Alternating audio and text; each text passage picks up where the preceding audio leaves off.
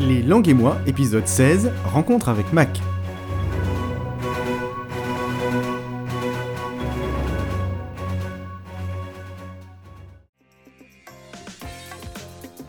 Aujourd'hui, nous partons à la rencontre d'un nouvel apprenant. Mac va partager avec nous son expérience de l'apprentissage de la langue française. Petite information importante, Mac étant un grand débutant en français, cette interview a donc été réalisée en anglais.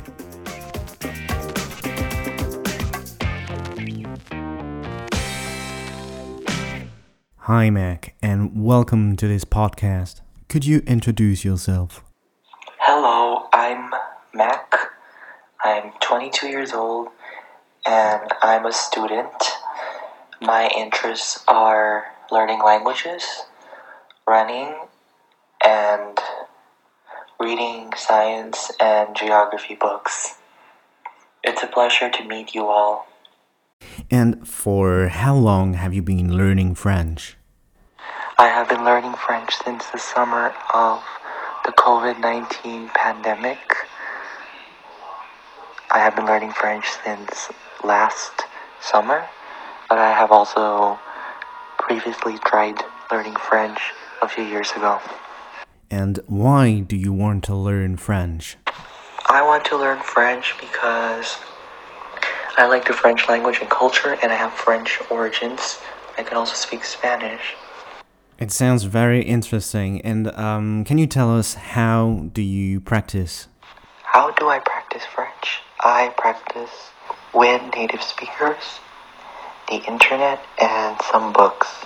Okay, and I got another question. Have you ever been to France? No, I have never been to France, but I would like to go to France. Je voudrais visiter France. And um, could you give a piece of advice for French people learning English?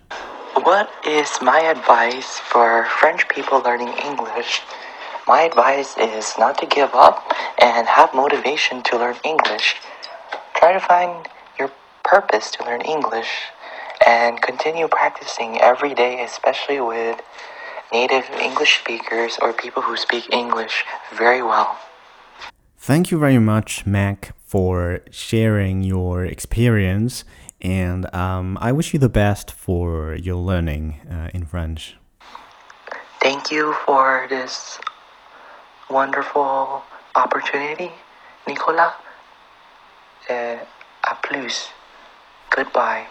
See you later. Encore merci Mac pour ce partage d'expérience très intéressant. Voilà, j'espère que cette petite interview vous aura plu et que vous avez réussi à pratiquer un petit peu votre compréhension orale. On en profite. Sur ce, je vous dis à très bientôt pour un prochain épisode des Langues et moi.